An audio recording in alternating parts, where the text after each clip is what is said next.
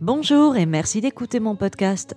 Je suis Sylvia Ansel, vous êtes dans mon salon et cette émission va être un petit peu différente des autres parce que cette fois-ci je ne vais pas jouer une chanson, je vais même pas parler d'une chanson en particulier. Je vais vous présenter une artiste, une songwriter méconnue qui s'appelle Jodie Seal. Si vous n'en avez jamais entendu parler, c'est absolument normal. Nombre de mes amis journalistes euh, ou spécialistes du rock euh, ne la connaissent pas, et moi-même, ben, j'ignorais son existence jusqu'en mars dernier. Je l'ai découverte par hasard, c'était le lendemain de mon anniversaire. Euh, elle est mentionnée dans un assez mauvais livre, La prophétie de John Lennon, écrit par Louis-Henri de la Rochefoucauld. Un livre dont je vous déconseille fortement la lecture, à moins que vous ne soyez un anard de droite, sexiste, homophobe ou appartenant à la grande bourgeoisie catholique. Le seul truc bien dans ce bouquin, c'est qu'il m'a permis de découvrir Judy. Euh, j'ai été attiré par quelques détails de sa biographie, et ce qui m'a un peu mis la puce à l'oreille, euh, c'est qu'elle était pote avec Graham Nash et David Crosby, de Crosby, Stills, Nash Young, et que en ce moment j'écoutais pas mal Crosby, Stills, Nash Young. Et donc, euh, je suis allée sur Internet, euh, merci YouTube, euh, écouter cette singer-songwriter inconnue. Et là, j'étais assise sur un tabouret. Et d'abord, bon, je me suis dit, tiens, elle a une belle voix, ça sonne bien, c'est de la jolie chanson folk. Et quand est arrivé le premier refrain, j'ai ouvert la bouche, soufflé, et c'était absolument incroyable ce que j'entendais. Et je suis restée scotchée comme ça sur mon tabouret, euh, ouvrant et refermant la bouche telle une carpe, euh, jusqu'à la fin de l'album. Et ça, rester assis et écouter attentivement, prendre sa claque comme ça, la première fois que tu écoutes un disque, ça m'arrive très rarement. Sur les milliers d'albums que j'ai écoutés, euh, très peu m'ont fait cet effet. Il y a eu Live Through de Hall, un groupe de Courtney Love. Il y a eu Wild Horses des Stones, qui est une chanson et pas un album à part entière. Je crois que c'est à peu près tout. C'est quand même rare que de la musique fasse un tel effet. Ah si, il y a eu Brian Eno. Here Come the Warm Jets, qui est à la tête de mon classement des meilleurs albums de tous les temps pour moi. Il faudra que je vous fasse une émission à de ces quatre.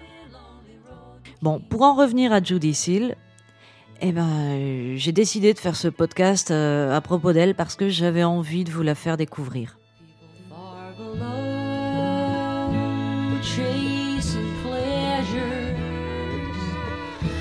Offer him directions on the run. Prophets on the path offer treasures.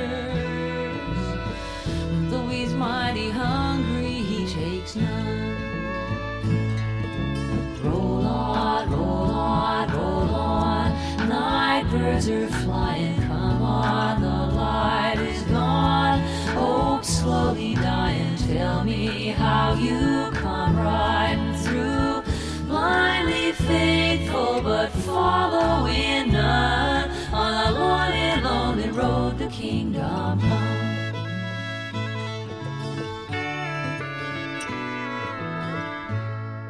C'était There's a Rugged Road, le titre qui ouvre son deuxième album intitulé Hot Food. Je vous disais tout à l'heure qu'elle avait une biographie assez particulière. Elle est née en 1944 dans le sud de la Californie. Elle a une enfance atroce. Ses parents étaient tous les deux alcooliques. Elle a passé les premières années de sa vie euh, dans le bar que tenait son père. Elle trouvait souvent refuge sous le flipper pour fuir euh, les pochetrons avinés. Et dans ce bar, elle a surtout appris à jouer seule sur le piano qui était là.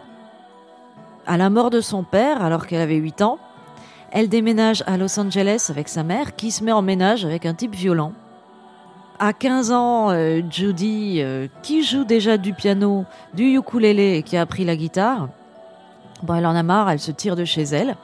Elle traîne avec des malfrats, elle participe à des braquages, elle se fait arrêter et euh, hop, elle, elle se fait envoyer en maison de correction. Et là, elle devient organiste durant les offices religieux. Elle découvre euh, de, de la musique classique religieuse, en fait, comme Bach, Mahler. euh, et euh, je dis peut-être beaucoup de conneries à propos de la musique classique parce que j'y connais rien, donc faut pas trop m'en vouloir là-dessus. En tout cas, la, la musique religieuse sera une influence très importante pour Judy Seal. Et c'est aussi ce qui fera que sa musique sonne tellement différente du folk psyché hippie de son époque. À ce propos, je vous propose d'écouter un extrait de la longue chanson euh, de 7-8 minutes de Donor qui est à la fin de son deuxième album Horde Food. Chase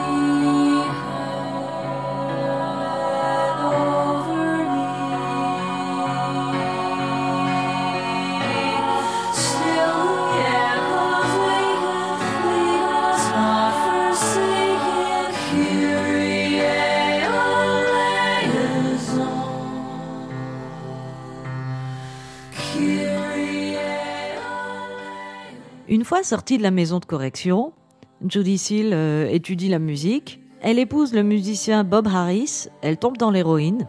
Et euh, là, bah, elle devient une sorte de Christiane F. Quoi. Elle se prostitue pour payer sa dose. Elle retombe dans les braquages. Elle se retrouve en prison. Je crois qu'elle tire euh, quand même deux ans de prison. Et cette fois-ci, c'est la vraie, c'est plus la maison de correction religieuse. Et à ce moment-là, elle réfléchit un petit peu et elle se dit que sa vie, euh, elle se dit certainement hein, que sa vie euh, est un petit peu pourrie et qu'elle devrait se consacrer à la musique. Elle a toujours rêvé de devenir célèbre, comme c'est le cas de nombreux gamins euh, qui ont eu une enfance tragique. Je pense que c'est une manière de compenser. Donc, elle se met sérieusement à composer des chansons. Elle traîne à Laurel Canyon, qui est le quartier de Los Angeles euh, où vivent les musiciens euh, de l'époque Johnny Mitchell, Neil Young, euh, Mama Cass des Mamas and Papas. Ils ont un peu tous une maison dans ce coin-là. Il y a le Troubadour, qui est le truc où il y a plein d'open mic, où tous les musiciens se produisent. Enfin, c'était vraiment le, quartier effervescent de Los Angeles à, à cette époque-là. Et un petit peu bohème. Enfin bref, donc elle traîne là. Et d'après ce que j'ai compris en écoutant un documentaire euh, de la BBC, donc en anglais. J'ai pas forcément tout compris ce que disaient les gens, mais elle débarque un jour euh, chez l'un des mecs euh, du groupe de Turtles, ceux à qui on doit le tube Happy Together. Et donc elle débarque chez eux en compagnie d'un dealer, et elle trouve moyen de leur jouer ses chansons. Et les Turtles kiffent grave. Ils l'emploient pour écrire des chansons et ils enregistrent Lady O, ce qui lui ouvre les portes de l'industrie du disque. On va écouter un petit extrait de la fameuse chanson Lady O.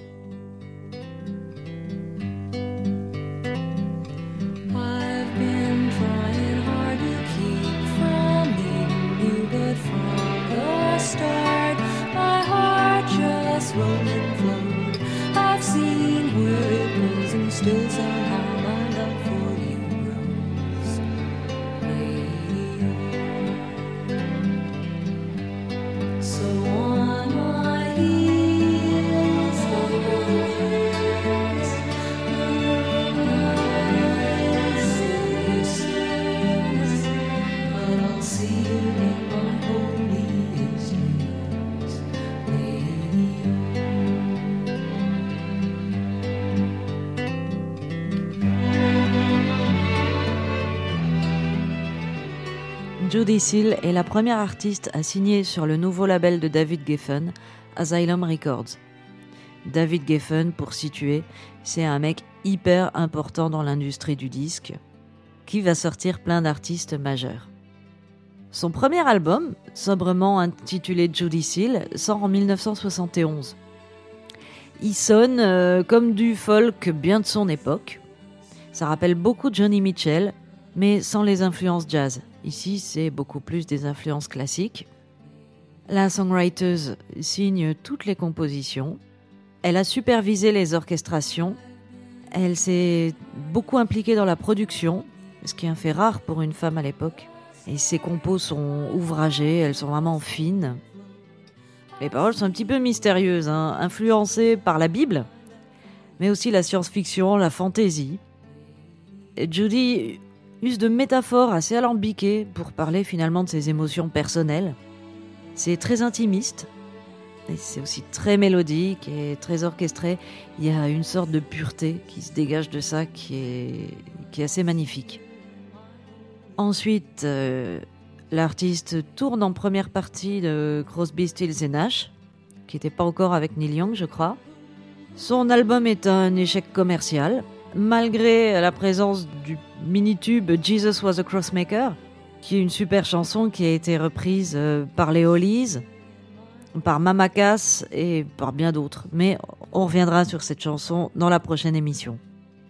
Le deuxième album de Judy Seal qui s'intitule Hard Food, sort en 73. Et là, c'est le chef-d'œuvre. Elle a beaucoup progressé. Il y a une débauche d'arrangements que les critiques euh, rock euh, qualifieraient de luxuriant. Il y a des cordes, mais il y a aussi de la pédale steel. Il y a de l'orgue, du banjo, du violon fiddle, euh, le violon caractéristique de la country music. L'album a vraiment un parfum country. C'est surtout le traitement des voix qui laisse qui laisse sans voix. C'est assez incroyable, elle harmonise avec elle-même. Elle a une maîtrise bluffante, on dirait un chœur classique à elle toute seule. Il y a du chant en canon, du contrepoint. Parfois, on dirait même que sa voix est passée dans une pédale style. C'est magnifique. Enfin, moi, ça m'impressionne beaucoup ce traitement, tant au niveau de la production que de la maîtrise du chant. Et sa voix est sublime. Et là, pareil, elle a tout fait seule, ou presque, sur ce disque. À l'intérieur de la pochette, on la voit même diriger l'orchestre. Elle a un casque sur la tête et une baguette de chef d'orchestre. Donc elle devait avoir appris à diriger un orchestre entre-temps. C'est quand même impressionnant. Pour quelqu'un euh, qui vient d'un bar de poivreau et qui a fait la maison de correction, c'est waouh. Respect meuf. Il y a quelque chose de très particulier chez Judy Seal, euh, et spécialement sur le deuxième album Hard Food, c'est que les paroles sont vraiment de plus en plus religieuses. C'est d'ailleurs un peu étrange venant d'une femme gangster, toxico, bisexuelle, qui a eu de nombreux amants, dont certains sont mariés. Pensez donc, oulala, mais le Jésus réprouve totalement ça, normalement. Je sais même pas si elle était pratiquante, ou si elle était juste euh, fascinée par la spiritualité, et la théologie, la musique religieuse. Dans le rock, il y a des mecs comme Nick Cave euh, ou Black Francis des Pixies qui utilisent très souvent des références bibliques dans leurs chansons. Mais bon, avec eux, il est clair qu'il n'est pas question de bondieuserie. Ils se réfèrent à la Bible euh, juste parce que ce livre est plein d'histoires d'inceste, de meurtres, de violence. Et à quelque part, la Bible, c'est rock'n'roll. Chez Judy c'est un peu moins clair. On la sent très sincère quand elle chante euh, ses Seigneurs prends pitié en latin ou qu'elle parle de la douce communion d'un baiser sur cette magnifique chanson qui est The Kiss dont je vous propose un extrait.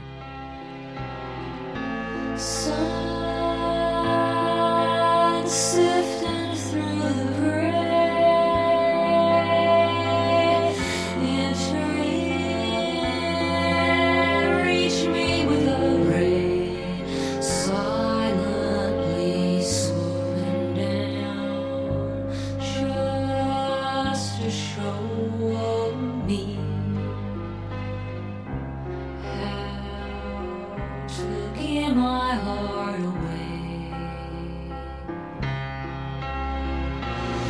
Lately, sparkling holes come fill my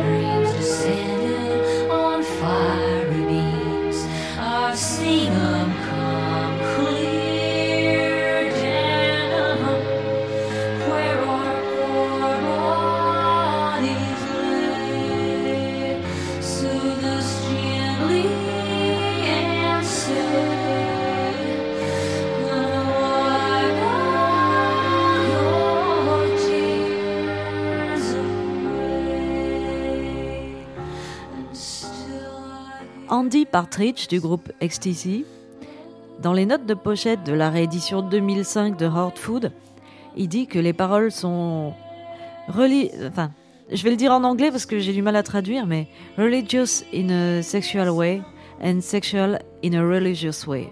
It shouldn't be working, but it does. Ça devrait pas marcher, mais en fait, si, ça marche. Euh, Partridge, c'est un grand fan de Judy Seal. Il raconte qu'à l'époque, euh, sa petite amie avait acheté les deux albums et lui, il les écoutait en cachette parce que ben, c'était pas assez viril pour lui qui aimait les New York Dolls et les Stooges. Du coup, euh, écouter cette fillette euh, avec une croix euh, qui fait de la folk, euh, bon. Et du coup, intéressé par ça, j'ai été un petit peu écouter XTC que je connaissais mal. Et en effet, l'influence de Judy Seal est flagrante. Euh, Je pense que Partridge, il n'aurait jamais fait la même musique s'il n'avait pas connu Judy Seal. Pour en revenir à la biographie de la dame, son deuxième album a de très bonnes critiques, mais bien que magnifique, il se vend pas. Deuxième échec commercial, Judy Seal euh, commence à en vouloir à sa maison de disques. Elle estime qu'ils en font pas assez pour la promo. Elle en a marre euh, d'être cantonnée à donner des concerts en première partie. Un jour sur scène, devant tout le monde, alors qu'elle assure une de ses fameuses premières parties, euh, elle traite David Geffen, le patron de son label, donc de PD. Elle se fait donc virer sans ménagement. Bon, pour préciser, je pense pas qu'elle était homophobe. Je pense que euh, cette époque, c'était une, façon de parler. C'était, elle voulait juste l'insulter, quoi. Parce que étant bisexuelle elle-même, je pense pas qu'il faut vraiment la voir comme une connasse. Elle est donc virée de son label. On sait assez peu de choses euh, sur sa vie plus tard, à part qu'elle a replongé dans l'héroïne, apparemment pour supporter la douleur euh, après avoir été victime de plusieurs accidents de voiture. Vraiment pas de bol. Et elle est morte euh, d'une overdose en 1979, alors qu'elle avait 34 ou 35 ans. Certains ont évoqué un suicide, mais plein d'autres gens ont dit qu'ils pensaient pas, donc voilà. Elle était en train de travailler sur un troisième album, Dreams Come True, dont les brouillons ont fini par sortir en 2005. Cette année-là, il y a eu une vague de rééditions euh, de Judy Seal. Et je pense que le label qui a récupéré ça euh, voulait la réhabiliter, un peu à la façon dont l'a été Rodriguez. Mais euh, bon, bah avec Judy Seal, ça n'a pas pris. Elle est restée une sorte de musicienne pour musicien, en fait. Euh, de ces artistes peu appréciés du grand public, qui ne semblent séduire que leurs confrères musiciens. Euh, bah, parmi eux, on peut citer Scott Walker, Brian Eno ou Daniel Johnston. Pourquoi Judy Seal n'a pas eu le succès qu'elle méritait amplement? On ne sait pas exactement. J'ai plusieurs hypothèses. La première, bah, les paroles religieuses. Pour les Français, en fait, c'est pas gênant parce que on peut faire facilement abstraction de paroles qu'on comprend pas forcément. euh, mais est-ce qu'en version originale, euh, c'est pas un petit peu choquant de- d'entendre dire des bondieuseries? Je ne sais pas. Deuxième hypothèse de son insuccès, euh, il y a aussi le physique de Judy Seal. Et oui, voilà, elle n'était pas très jolie, la pauvre. Elle était, elle était très maigre, euh, les cheveux très longs devant les yeux, elle avait des lunettes fumées, elle avait, elle avait le visage ingrat. Et malheureusement, pour une chanteuse, ça joue. Sinon, je me suis dit qu'elle n'avait pas eu beaucoup de succès à cause de sa personnalité. Elle n'avait pas l'air d'être du genre à jouer le jeu du show business.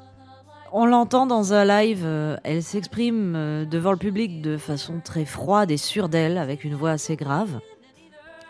Et vu l'anecdote où elle insulte Geffen sur scène, euh, il est possible qu'elle ait eu un sale caractère, ce qui n'est vraiment pas apprécié chez une jeune femme qui fait de la musique.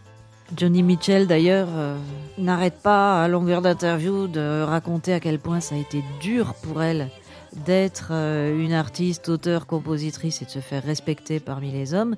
Je pense qu'il fallait quand même euh, être jolie et sourire et, être souvent d'accord et, et que ça a aidé. Peut-être que Jodie Seal était trop cash ou trop forte, trop sûre de là où elle voulait aller. Je sais pas. Toujours est-il que la pauvre est décédée sans avoir connu le succès, alors qu'elle en rêvait depuis toute gamine. En même temps, elle nous laisse quand même euh, trois disques qui, moi, m'ont vachement touché et je les écoute tout le temps en ce moment.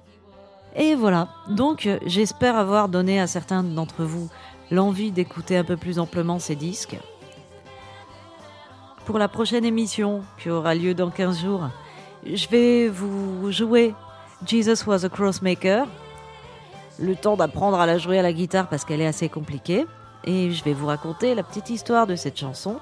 En attendant, vous pouvez me mettre des cœurs et des étoiles tout partout, c'est-à-dire sur Internet hein, uniquement. Et vous pouvez parler de ce podcast à vos amis si le cœur vous en dit. Et je vais arrêter ma pub maintenant.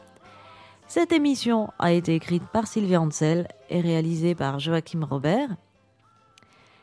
Et nous sommes à présent enchantés de vous dire au revoir. À la prochaine.